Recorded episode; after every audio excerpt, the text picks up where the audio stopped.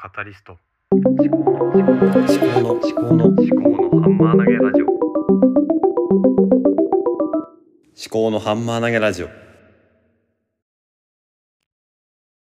ラジオパーソナリティの秋彦です。この番組は自分の頭で物事を噛み砕いて未来の自分に届けるというテーマでお送りしております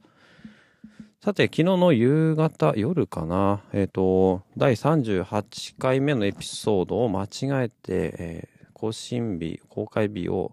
えー直近の日付時刻にして公開してしまったので、ちょっとね、あのー最新エピソードの並びが変になってます。で、まあ、せっかくなので、ちょっと聞いてみたんですね。もともと再生数3とか4とかしかなかったんですけども、あの、さっき見たらまあ11とかになってたので、まあ、最新の回として出されたことによって、まあ、聞いてくださった方がいたのかなと思うんですけども、まあね、まあ、最後まで聞いたのかどうかとか、そういうそのアナリティクスまではよく見てないんですが、うん、まあ思ったのは、まあ、結構タイムカプセル的に使えるなって思ったんですね、ポッドキャストを。うん、これこそ私が、あの、意図していたポッドキャストの発信の目的、えーだったんですよね。えー当初は記憶喪失保険ということで、えータイトルをつけて、えー始めた番組でした。この38回目のエピソードの頃も多分思考のハンマー投げラジオではなくて、えー記憶喪失保険という、えータイトルで、えー特段タイトルの、えー説明とかは毎回していなかったので、で後から全部思考のハンマー投げラジオのオープニングの、えー BGM、ジングルを入れたりとかして、でもちょっと統一感を持たせてはあるんです。えですけども、まあ、思考のハンマー投げっていうのも結局は記憶喪失保険の一環ではあるんですよね。こう考えてることを、えー外にこう出すと。まあ、出すときに、まあ、ハンマー投げってね、やったことあります？私やったことないんですよ。やったことある人って多分ハンマー投げってほとんどいないと思うんですけども、やったことはなくても見たことある人っていうのは結構いると思うんですよね。え日本人の、えー室伏浩二選手っていう方が結構ハンマー投げで、えー大きな、えー記録をね、功績を残しているっていうのもありますし、まあ、ハンマー投げって結構分かりやすい競技ですよね。一瞬で終わりますしね。本当にぐるぐるぐるぐる回して、ボワッと投げるというね。えーそれが、まあ、私にとってはこう頭で考えてることをこうやって口で、えーえー喉を震わせて外に出すっていう行為に、まあ、近いんじゃないのかなと思ってね。あの、あんまりこ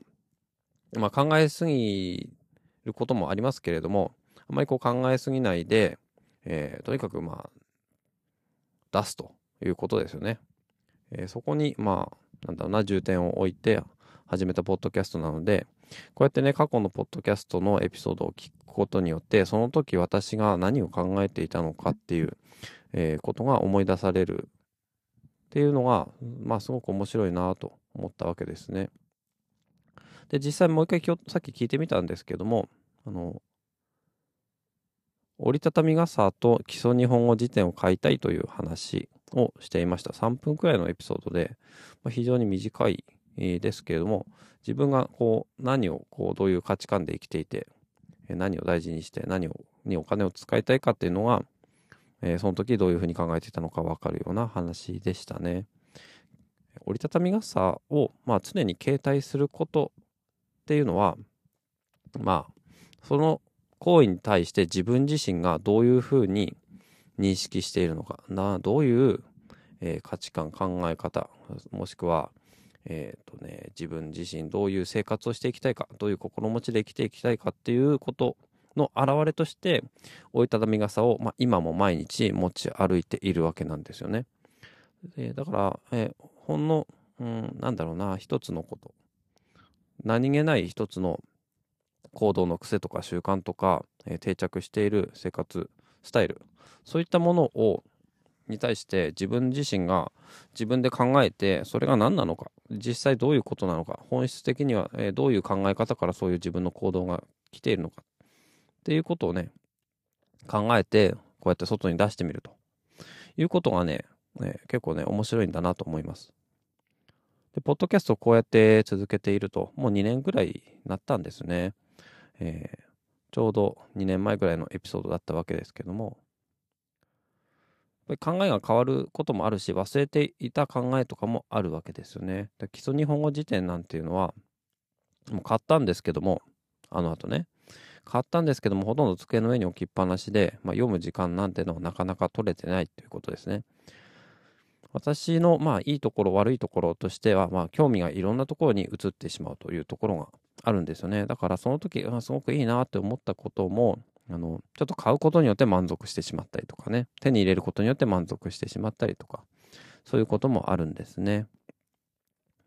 まあ、最近ではこう音声コンテンツのまあインプットであのよくあるんですけども、えー、 Voicy を、えー、聞いたりポッドキャストを聞いたり Audible を聞いたり、まあ、YouTube を、まあ、見たり聞いたりとかしていく中でね、まあ、いろんな新しいものを見つけてああ面白そうだなって喜ぶんですけどもまあ、定着することがあまりなかったりとかね。新しいものを チェックしすぎて何が一番大事なのか自分にとって何が大切なのか分かんなくなっちゃうっていうこともまあよくあることですね。そんなことをね考えさせられた。そういう、うん、出来事でしたねだから過去のポッドキャストを聞くっていうのは結構自分にとってもねなかなか面白いことのような気がします自分こそね、自分のポッドキャストを聞き返して、自分が何を大事にしていきたいのかっていうのを、もう一回ね、見つめ直した方がいいんじゃないのかなと思います。だからね、まあ、ポッドキャストも今3つやってますけれども、うんまあ、思考のハンマー投げラジオでしょ？で、おさの常時研究室。で、最後1分で抱負。で、このどれもが、ちょっとコンセプトとか、まあ、考え方えー、その番組の運営方針とかがちょっと曖昧になってきてたりするんですよねだからうん定期的に継続していなかったりするそのあたりをねもう自分のこの人生の生活の中でそれぞれのアウトプットが何のためのものなのかっていうのをね考えてもいいような気がします。ただね何も考えないでただ淡々とやるっていうことでもいいような気はしますね。だからそれは完全に仕組み化しているものとして、えー、何も考えずに録音ボタンを押して、えー、止めて、それで、あの、配信してっていう、その、何も考えないことによって素の自分が出てくるっていうこともあるんじゃないのかなって思いますね。あ1分で豊富なっていうのはこの1分しか喋れないっていうそういう制限をかけてるわけですね。で1分であの話すと。ただね、まあ、1分10秒とか20秒になる時もありますけれどもまあ、とにかく1分で話すっていう、その制約をその番組名自体にかけているので、あそれをね、うん、続けていくっていうのが結構ね、もしかするとね、長い目で見ると、何かしら自分に対する示唆があるんじゃないのかなと。それこそタイムカプセル的な役割としては1分っていうのは結構、うん、いいんじゃないのかなと思うんですけど、まあやれてないですよね。だから、まあこれいつやるかっていう問題ですよ。朝やるか夕方やるか。とかね。あとは、まあ、あのこの思考のハンマー投げラジオ。こちらはね、どういう頻度で配信していくかですけども、まあ、これはね、本当に思考のハンマー投げなんで、まあ、普段ね、常日頃人間って何かしら考えているわけなんですよ。考えている思考が、こう、なんかね、こう、外に出そうになってきた時にもう出すっていうね。だから、あの、特に、まあ、ところ、時間構わずに、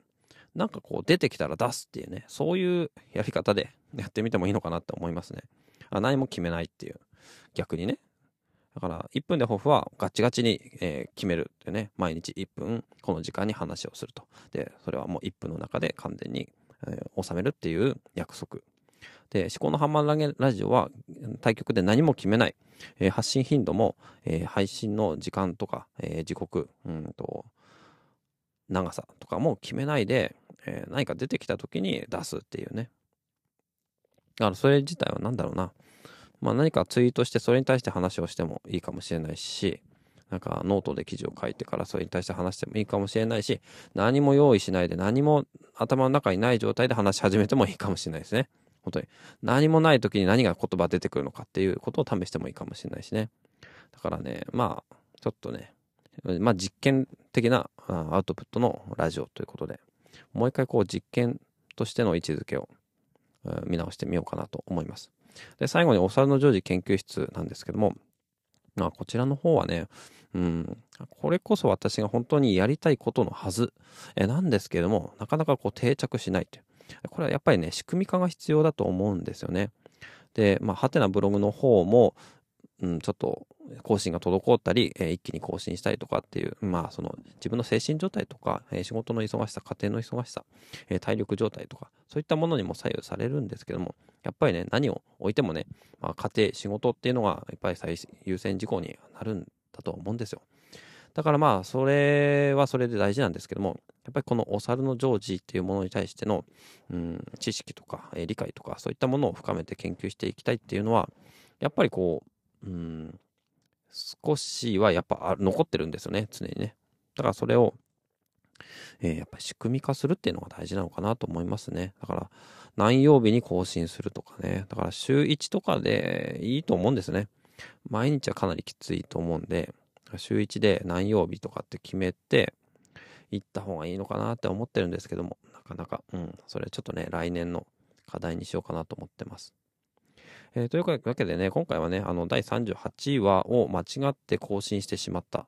ことから、改めてこのポッドキャストというもの、自分が、えー、ポッドキャストを配信することに対して、えどういうふうに考えているのか、思っているのか、え過去の自分と出会えるという側面もありながら、あの、自分が今何を考えているのかっていうのを、え自由に吐き出す、そういう場としても使えるし、え自分の、え一番大事なこと、え大切にしたいこと、えあとは何が、え、なんだろうな、学びたいかとか、そういったこと。うん、で、まあ、お産のジョージについては、え、このポッドキャストを通じて出すことによって、え、自分の学びを深めていきたいっていうことで、ただそちらの方は仕組み化が必要かなっていうことですね。で、1分で抱負の方は1分間だけ。で、思考のハンマー投げラジオは逆に何も決めないと。そういう形で、まあ、なんだろうな、それぞれ3つ、えー、異なる役割を持たせてやっていきたいなと思ってます。それが来年の抱負。で、多分ね、今回が、えっ、ー、と、思考のハンマー投げラジオの最後の、えー、2023年最後のエピソードになるかと思います。もうね、多分忙しくてね、多分撮る時間なくなると思うんで。えー、というわけでね、まあ2023年、えー、だいぶね、まあリスナーの方若干ね、多分増えてると思うんですよ。あの、多分ね、始めた頃はね、ほんと2、3人とかだったと思うんですよね。それが多分ね、今十何人とかになってて、えー、毎回の平均再生が多分20前後くらいになってて、えっ、ー、と、まあ、これは Spotify for Podcasters の簡単な分析結果なんで、実際最後まで再生されている方がどのぐらいいるのかわからないんですけども、毎回大体同じ数になってきてるので、多分ね、あの固定の方がいらっしゃるのかなと思うんですよね。で一応ね、あの、えー、お便りフォームがありまして、番組の説明の概要欄、あのエピソードの説明の概要欄に、え Google フォームがあるんですよ。で、そちらからね、あの、匿名でとか、あの、ラジオネームつけて、あの感想をね、簡単に送れるようになってます。えー、こんな話が聞きたいとかね、えー、なんか、ま、どっちかというとね、前向きなね、あの、お話、お便りをいただけると非常に、まあ、ありがたいんですけども、まあ、年に1回くらいね、こういう、あの、お便りのおねだりをしてもいいのかなと思って、あの、まあ、おねだりじゃないですけども、なんかね、こう、私とコミュニケーションを取りたいなっていう方は、まあ、ツイッターが X になったものですけども、X で私も、あの、アカウントを持ってるので、そちらで絡んでいただいても結構ですし、DM とかいただいても結構ですし、あの、Google フォームでお便りいただいても結構です。まあまあ、絡まないで、あの、思考のハンマー投げラジオのハッシュタグをつけて、あの X に投稿していただくだけとかでもいいですね。あの、忘れた頃に気がついて、あの、いいねとかしに行くかもしれないです。まあ、こんな私のね、この、どこの誰が配信してるかもわからないような、こんなポッドキャストをね、最後まで聞いていただいてね、本当に、えー、ありがたいと思いますよ。本当にね、このインターネットの海に捨てたゴミみたいにならないように、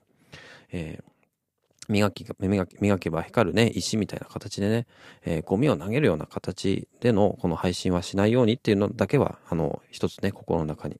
えー、留めておいているわけなんです。うん。それだけが多分ね、インターネットの海にゴミを投げないっていうことだけが多分私の今一番大事にしていることかなと思います。では、最後までお聴きいただきましてありがとうございました。また2024年にお会いしましょう。最後まで、えーね、2023年お付き合いいただきありがとうございます。では、良いお年をお迎えください。ではまた。